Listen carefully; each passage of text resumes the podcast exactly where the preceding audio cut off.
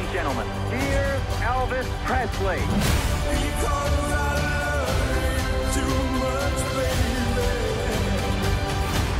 This ain't no nostalgia show. We're gonna do something different. 麦草给到你去，今天跟卢卡我们要来讲这部电影哇！我个人真是非常的激赏哦，巴兹鲁曼的电影《猫王艾维斯》。因为其实蛮多影评都有讲到说，猫王这个名词就是在华人圈才这样讲，就是因为他其实就是呃，他说因为就是蹦蹦跳了一个呃 West Valley 啊、呃，就是西边来的一个蹦蹦跳的小猫咪这样子，然后因为他又是摇滚乐之王嘛，吼，啊，所以就是 King，所以就变成猫王这样子。他说其实真的。在别的国家没这样说，就是在华人圈哈，所以我们还是叫他艾维斯啦，因为他的呃名字翻译成中文是有点啰嗦，艾维斯普里斯莱，呃，真的蛮啰嗦的哈，所以我们这次呃片商引进来的时候就叫猫王艾维斯，我觉得也蛮不错的哈。那巴兹鲁曼是一个非常特别的导演哦，因为大家可以上网看一下那个 IMDB，他其实他就是呃艺术学院出来，而且他就是研究国标舞的哈。所以他的第一部剧情长片就是一九九二年的《五国英雄》。那当年麦嫂呢，应该是高二生哈，高一还高二。我记得那时候在看《五国英雄》的时候呢，是我们学校有包场，哇，我们所有的同学都激动到大哭尖叫，哎，叫到我，我记得我那时候耳聋好久哦，因为真的是他那个视觉跟那个舞蹈动作真的是太绚丽了，很赞很赞。然后再加上，因为巴兹鲁曼这个人哦，基本上他是比较 dramatic，我应该怎么讲，就是很戏剧化的一个人。所以呢，就是他那个里面的人物的一些表情动作的，就是很夸张，就对，很像人偶戏啊。如果今天要用一个比较有一个知名度的导演来跟他比较的话，就是有点像那个 Guillermo del Toro，哦，就是那个哎墨西哥三杰导演之一哈、哦，他们两个的视觉风格非常的类似。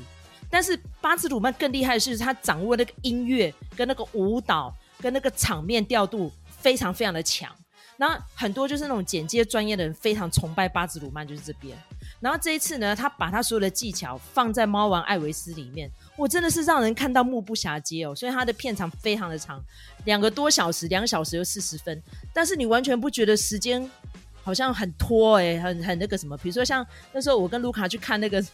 侏罗纪世界的时候都觉得戏好拖，可是你看这个猫王就不会呢哈，非常的特别哈。那就是因为这个剧情的简介哈，麦嫂怕会带太多情绪进来，所以 这猫王艾维斯电影的梗概跟细节哈，我们就交给卢卡来介绍。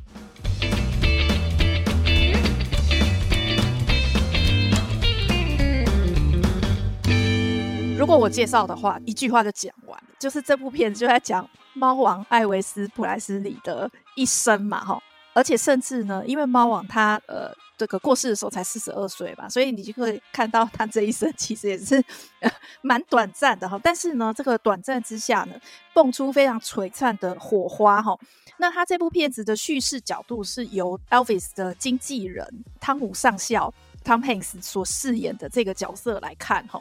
那他一开始的时候，就是他已经病危躺在床上了，然后呢，他就开始回忆起哦，他这一辈子带过最风光的一个一个艺人就是 Elvis Presley。那他就说呢，很多人都说是我太过压榨他，然后导致他就是很早就过世了。但是他觉得说，可是事实上是我造就了他啊。他对于这个 Elvis Presley 为什么会这么英年早逝，他有他的解释哈。所以这部片子就是在讲这个东西，也算是蛮都有交代到，就是说 Elvis 他如何的养成方式，然后造就他的音乐非常的特别。他是一个在黑人贫民区长大的白人小孩哈，那所以他其实从小的。呃，长成过程就是呃，听这个呃黑人的音乐啊，然后还有就是他们这个教会里头的福音歌曲，所以其实他的音乐就是带有非常这样子浓厚的色彩。那而且呢，通常在那个时候还是呃这个黑白种族隔离的时候，那黑人的音乐是上不了台面的。但是呢，一旦哈由这个白人诠释起这个黑人风格的音乐。哎，就造成一股流行哈，所以这个就是 Elvis Presley 他最厉害的地方，就是说他结合这个乡村音乐 （country music） 跟黑人的音乐。再加上他舞台上面非常华丽夸张的肢体哦，那个当然也是从这个黑人的呃音乐表演过来的，所以呢就迅速的造成一股旋风，就是呢所有的少女看他表演的时候都会晕倒哦。那这个部分呢，就是诶让这个上校相中了这个特别的艺人，然后就觉得说好，那我要塑造你哦，所以呢，我就跟你签这个专属的约哈，然后我一定会把你就是捧上天。他还正好我们这个礼拜看的两部片子都有摩天轮的桥段哈，他这个里面有一段摩天轮的桥段，就跟他讲说，我哈将来会带着你飞啦，好看你要飞到哪里，就是给你这样的自由。但是我们都知道啊，其实 Elvis Presley 他一辈子几乎是可以说是没有出过美国的那个国境大门哦，其实也蛮讽刺的。那但是呢，Elvis 跟汤姆上校他们签的合约呢，是汤姆上校可以拿他一半的收入哈，也很多人就觉得说，哎，这样并不公平啊哈。中间有几度，Elvis 他想要挣脱这个上校的控制，他想要唱自己想唱的歌，他的努力有的成功，有的失败哈。那到最后呢，就是造就了他整个的这个异界的生涯，有一些，比如说他没有办法出国，或者是说他后期的创作比较没有那样子的创作力。或者是包括被 Beatles 追过去啊等等的哈，那但是总体来说，这个 Elvis Presley 他还是过了一个相当璀璨的人生，而且对后世的音乐造成非常无可磨灭的影响哈，一直到今天都还是有他的始终的歌迷哈。那所以我觉得，如果说是以巴兹鲁曼这样子一个擅长处理音乐的导演来处理这个题材，真的是非常非常的贴切哈。接下来的部分呢，就是我们请麦嫂来讲讲他非常澎湃的观后感哦。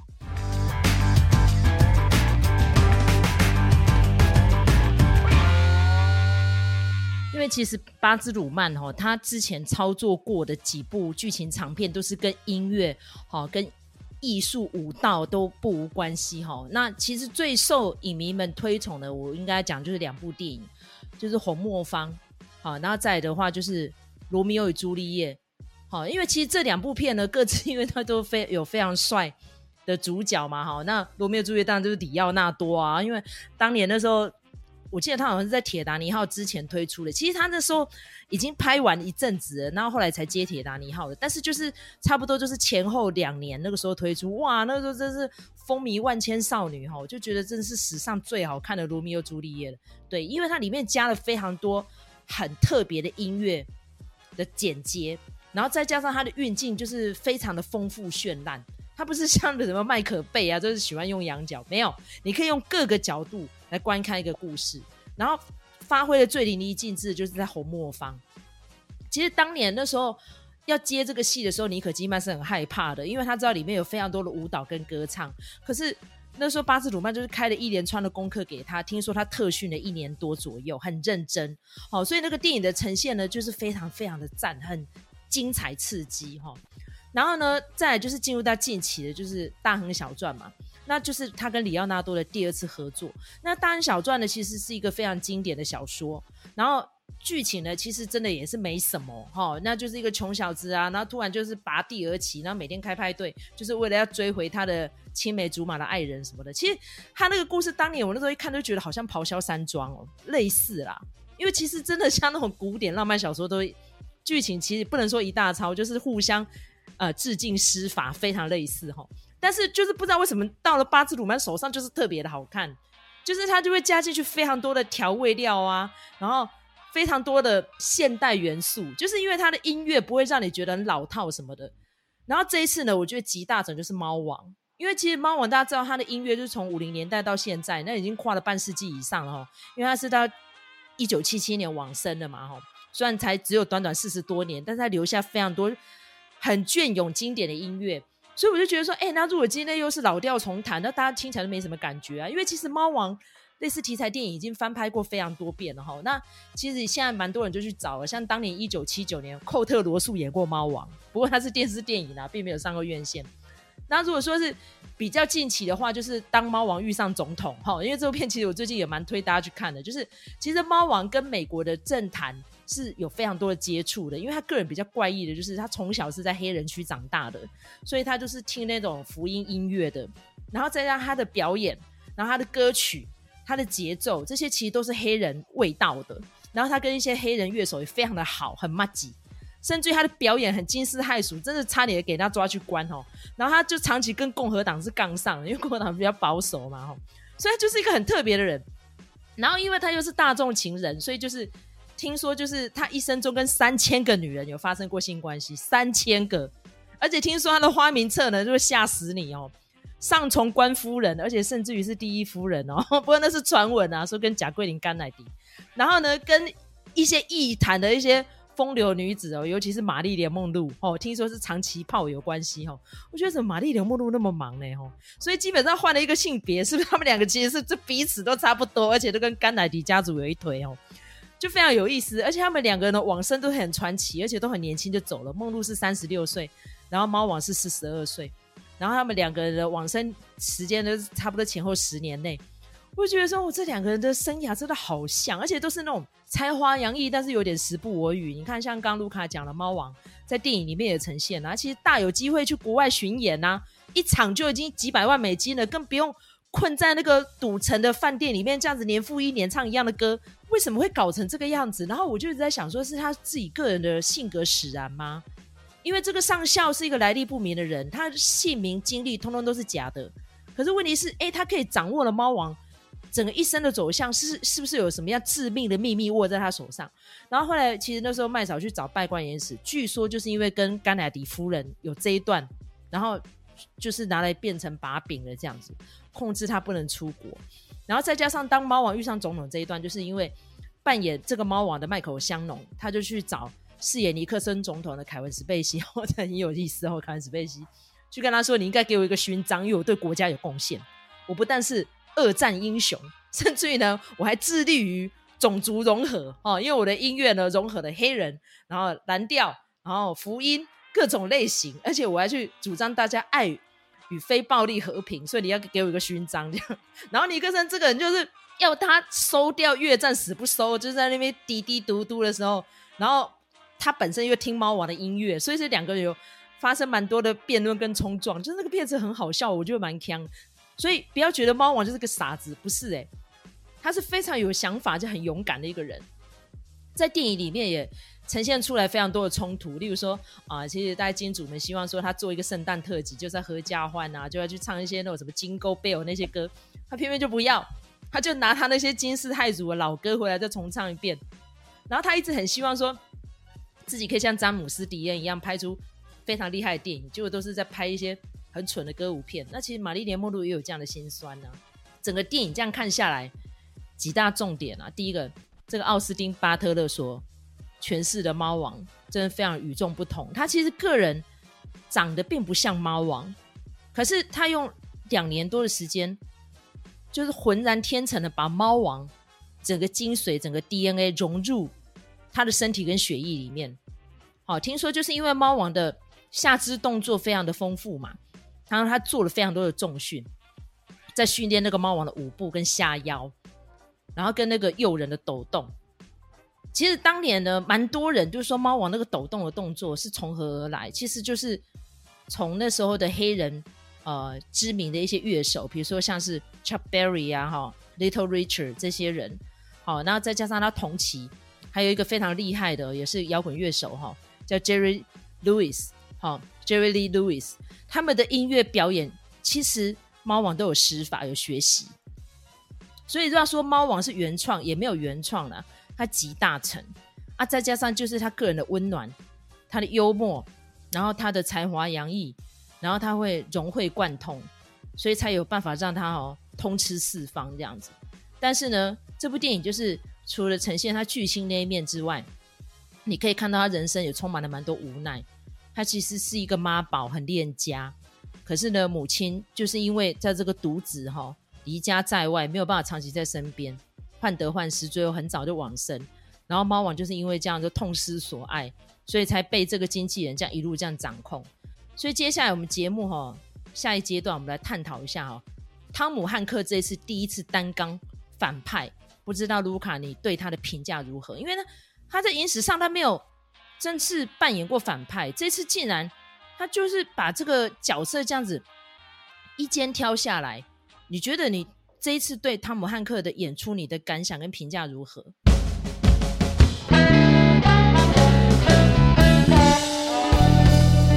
可是我觉得他这个叙事角度有点多余，哎，说坦白话，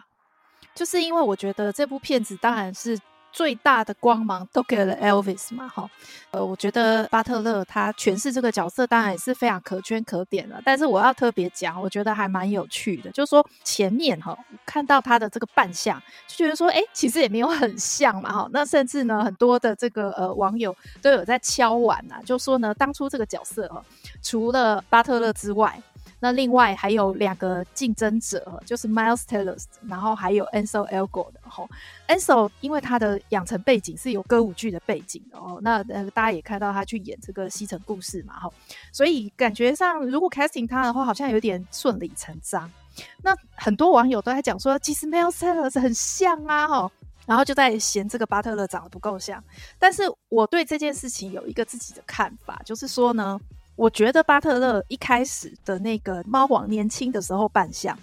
他们那个时候他刚出道，就猫王刚出道的时候，不是就被人家嫌说哦很秀气啊，然后还打扮得像女人一样啊，头发很长啊，还化浓妆啊，就是意思觉得他不够男子气概。诶，但是我觉得如果说是以猫王的那个长相。我们以现在的角度来看，其实已经是很有男子气概了。所以他这次找了这个巴特勒来演，其实他。是我们这个年代的不够男子气概的感觉，因为我觉得他的身形其实比呃猫王更瘦一点，再瘦长一点哦。那那个脸部线条也是比较秀气，然后甚至我觉得他有一点妖媚的感觉。那那个感觉可能跟 Elvis 他那种比较俊朗的感觉又不太一样哦。那但是当然，我觉得巴特勒他下了非常非常多的苦功。那包括在肢体上面，然后口音上面，在声音上面，甚至你可以去看他的这个访谈，他他有讲到，其实 Elvis 的初期跟后来的晚期，他的声音其实是不一样的吼。那包括这样子的变化，他也必须去诠释、去掌握。那所以他说呢，他有整整两年的时间都待在 Elvis 这个人格里头，然后讲话的声音也完全是 Elvis 的声音吼。我觉得这个是蛮厉害的地方。相较之下，就会觉得说，哎，Tom Hanks 他虽然说这次是他第一次演反派，但是呢，他我感觉他就是只是担当一个叙事者的角度，他并没有真的从另外一个眼光去看他。呃，我们其实观众在看这个电影的时候，还是属于全知的视角。我看完这部片子之后，我我有点想要把它拿来跟火箭人来做比较哈，因为我觉得他们都是属于视觉上很热闹，可是呢，其实他还蛮有在挖掘人物内心的状态哈。那我觉得，如果相较于 Elvis 来说，我觉得汤姆上校的内心比较没有去做。那么深刻的挖掘，那甚至就是说，对于他一个非法移民的这个身份的这个过去，其实也没有太多的提及。我觉得这个有点可惜。但是当然，因为我们看的是猫王艾维斯嘛，而不是看汤姆上校，所以他当然，我觉得他做这种配置是很合理的。而且，身为一个观众，当然也是看得非常过瘾。那另外，我觉得有一件事情也还蛮有趣的哦，就是我去看。的这部片子之前，麦嫂已经看过了哈。那我们有开一个 Clubhouse 的这个影剧推荐房嘛？那我们就有讲到。呃，这部片子，那因为我还没有进过戏院哦，所以我就讲说，哎，如果我们看这个巴兹鲁曼他过去到现在的一个呃风格，他其实是很会拼接的人哈。那包括就是说，呃，我们刚才提到《罗密欧与朱丽叶》，这个大概是他最早就是受好莱坞瞩目的一部片子嘛。那我对这部片子最深刻的印象就是说，几乎是使用原点上面的台词，就是他那个台词讲起来是文绉绉的，然后都是古英文。但是他非常可以把它融入他那种 MV 风格的快节奏的叙事哈，而且是有一群真的很年轻的正青春的演员来演出，造成一种反差的效果，这个是做的很好的哦。后来到了这个红磨坊之后呢，又更上一层楼。就是说，他虽然是在讲一个过去的故事，但是它里面呢，几乎就是一个流行文化的拼盘，里面出现各种年代的曲子哦。那但是它非常完美的融入了这个红磨坊的古典的故事里头。我觉得他的东西是拼接的，但是如果到了猫王身上，你就必须是要对这个猫王的，你当然不可能拿别的曲子来给他唱啊，他本身的曲子就已经够多了哈。所谓巴兹鲁曼招牌的拼接的这个部分要怎么去进行呢？那可是我后来呃进电影院看了之后，我就明白了，就为什么由巴兹鲁曼来诠释猫王是非常正确，而且他是可以掌握那个精髓的。第一个。是巴兹鲁曼，他在这个访谈里头就有讲过，他对于哦四零五零六零年代的东西，他是非常着迷的。呃，他喜欢那样子比较稍微浮夸，但是很华丽的，在他过往的片子里头都可以看到那个怀旧的元素是非常强烈的。那他感兴趣的这个年代，就正好是猫王流行的这个年代哦，所以呢，当然他掌握起来当然是游刃有余。第二个呢，讲到拼接的话。猫王本身，它的音乐就是一种拼接，这个在这部片子的前半段，它有非常呃好的展现。Elvis 为什么哈拔地而起就忽然爆红了？就是因为他是一个白人的身份，却去诠释黑人的音乐风格。我有一种感觉，就是说那个年代，Elvis 他自己说他喜欢看超级英雄的故事嘛，哈。最喜欢的人物就是惊奇队长哈，不过那是 DC 的惊奇队长，不是呃我们后来讲的 MCU 的惊奇队长哈。我相信在黑人的眼中，他一定也是一个文化上的超级英雄，因为就是从 Elvis 开始，大家才去正视到黑人的音乐文化是非常非常丰富的，然后终于可以上得了台面，才诞生了。后来的 Michael Jackson 哦，因为 Michael Jackson 一直都觉得说 Elvis 是他音乐上面的父母哈，所以后来他也很顺利的成为他的女婿哈，这个也是一个很有趣的部分啦哈，这个文化上面的彩蛋。因为 Elvis 的音乐是拼接而来的，巴兹鲁曼呢，他在这部片子里头甚至把他的音乐拿来跟现代的音乐来做拼接哦，各种的风格，包括电音的也有，饶舌的也有哦。它等于是一个黑白音乐融合的象征，它后面也是有很多跟这个黑人音乐做结合的桥段哦。所以我觉得这个是这部片子它之所以好，而且呢非巴兹鲁曼不可的一个很大的关键。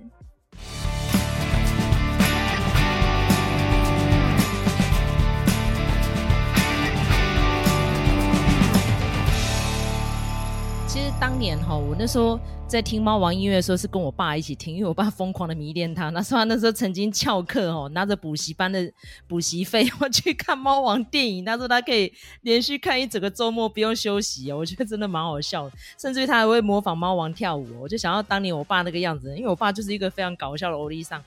其实。从猫王身上可以看到一个人哈，他对自己的定位，然后对生活的热情，还有对未来的憧憬，真的就是他是一个完美的艺人，应该这样子说。因为其实，在电影里面可以看到他对于他呃同期出道的音乐人，只是因为他们是有色人种，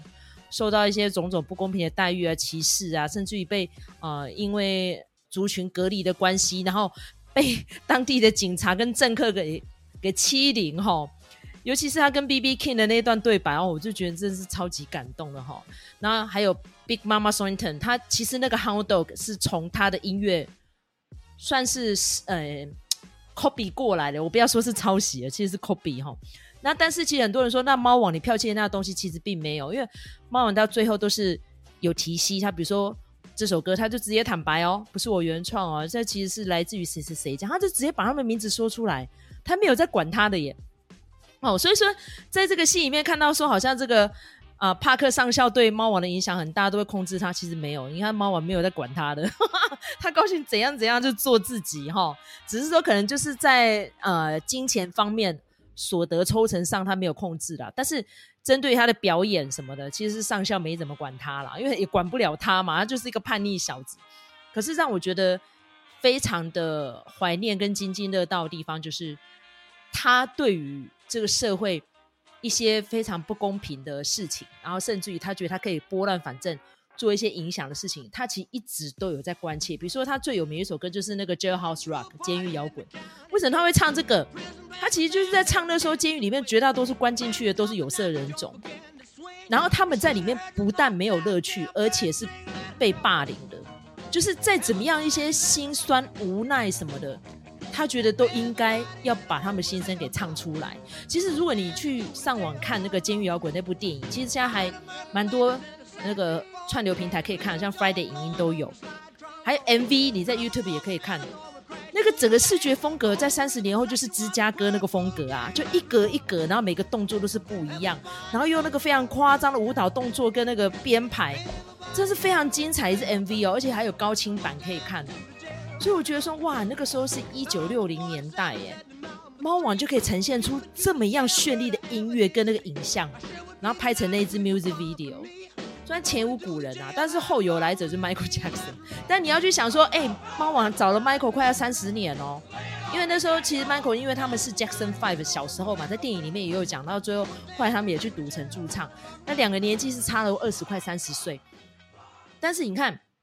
虽然说猫王最后他的乐坛地位下滑，然后被那个英国入侵哦，英国入侵的起源就是滚石合唱团跟披头士是有一点被取代掉，但是再怎么样是地位不朽啊。尤其是他不幸四十二岁心脏衰竭往生，其实我觉得相较于，比如说像披头士最后 John Lennon 其实是被杀掉的哦，然后再加上再后来几年惠尼休斯顿嗑药过量死掉，其实蛮多艺人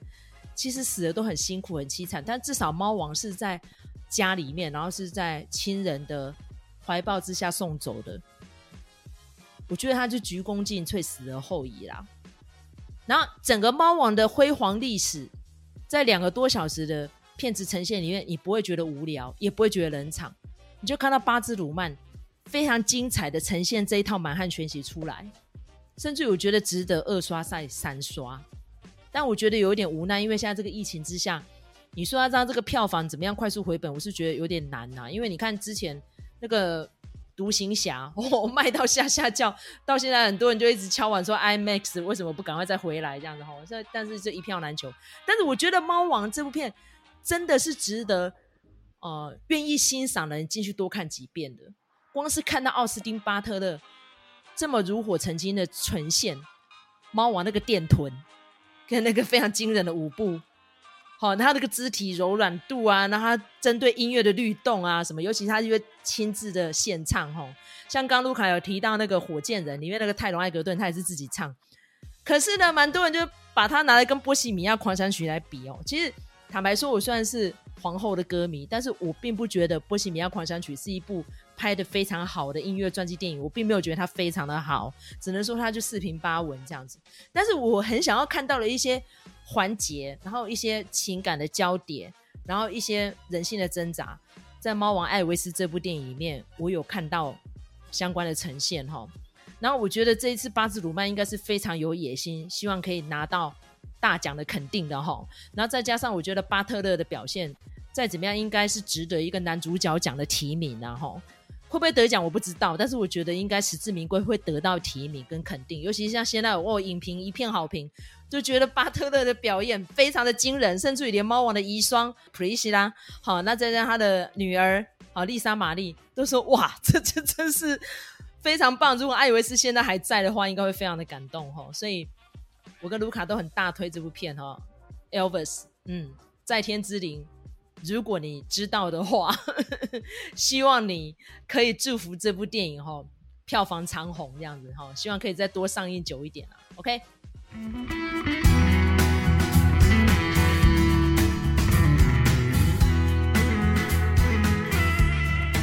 我觉得那个刚才麦嫂有讲到，就是说，哎，那个 Elvis Presley 他其实对于这个美国的时政其实是很关心的。我觉得很有趣，就是因为呃，刚才麦嫂也有提到那个猫王跟总统见面的那部片子嘛，哈，我觉得这两部片子摆在一起看都蛮有趣的。就是说，哎，他在这里头的那个 Elvis 的形象虽然很不一样哦。但是你就可以看到，这个 Elvis Presley 他对于公共事务是很有兴趣的，而且呢，他就一直在讲说，一直强调说他是一个爱国的人。我觉得这也是一个很有趣的点啊。比如说这部片子这个 Elvis 里头呢，我觉得导演也是很有意识的在带这一点然后，因为那个我们对于巴兹鲁曼的想法都是说啊，他的东西就是很华美啊，很夸张啊，什么什么的。但是比如说他有一部。评价稍微不好的片子叫《澳大利亚》哈，我也是对那部片子没有什么好评。但是至少我透过那部片子知道了一件事情，就是说。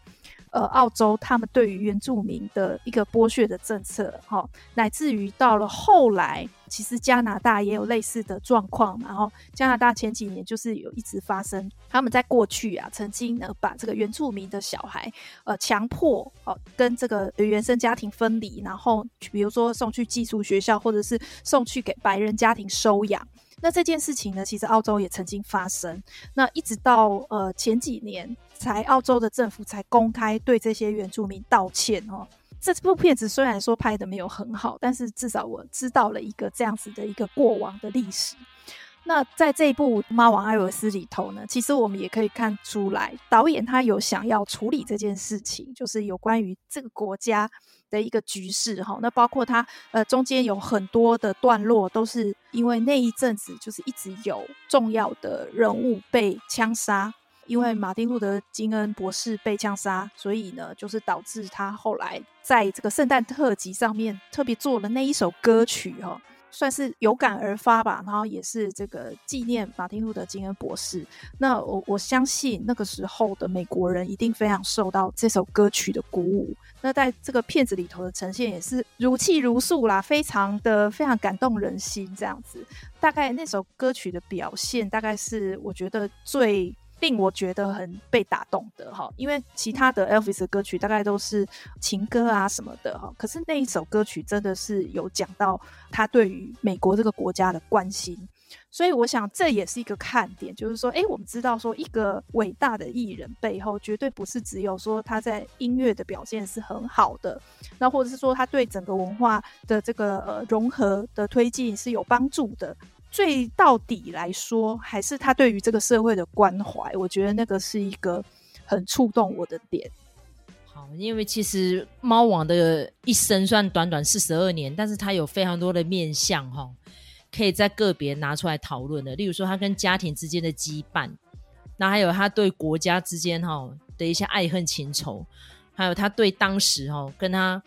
同年代的一些音乐人，只是因为肤色不同、种族不同，然后受到种种不公平的待遇，还有再加上就他对于时政的一些批判，他其实是一个非常有想法、非常有学问、很有温暖的一个人哦。比如说他那么疼他的歌迷哦，他说他就是生于舞台，要死在舞台哦，所以他一直到他往生前呢，都还在赌城表演哦。所以他最大遗憾是他一生没有办法出国巡演哦。所以在电影里面有交代一些种种的因素哈、还是不减他现在在音乐上的天王的地位哦。那希望接下来巴兹鲁曼听说他有野心哦，可能要当我的先夫 Michael Jackson 的传记电影，或者说他接下来可能还会再去啊、呃、筹拍一些哈、哦、跟那些音乐人相关的一些作品哈、哦。所以我觉得现在就是那种奥斯卡制造机，好像就是要拿这些音乐人做改编哦哈。或者说一些知名人士的历史重现哦，我觉得很好了。其实我我并不会吐槽这些事情，但是我觉得你要是能够发挥你的所长，把一个故事说得好，把一个人物非常鲜明的呈现出来，然后呢遇到一个好的剧组、认真的演员，就是会呈现出像这样子这么精彩的电影哈。猫王艾维斯，今天非常谢谢卢卡跟我们一起来分析这部电影哈，因为其实麦嫂针对于当年的一些音乐人哈。有时候这样回顾起来，真是百感交集哦。虽然麦嫂其实年纪没那么老啦，那时候其实他们的辉煌年代我都还没有出生，可是我就是那种有莫名考古控，你知道吗？比如说他里面提到一些 B.B. King 啊、吼 Little Richard 啊这些哦，我就觉得好高兴哦，因为我真的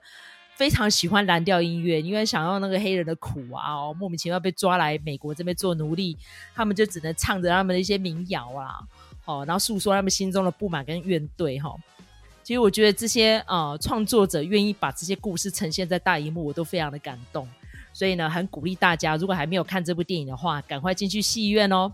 它是一部为大荧幕而生的电影哦，不进去戏院看真的非常的可惜哦。然后尽量挑大荧幕来看哦，我觉得会非常刺激哦，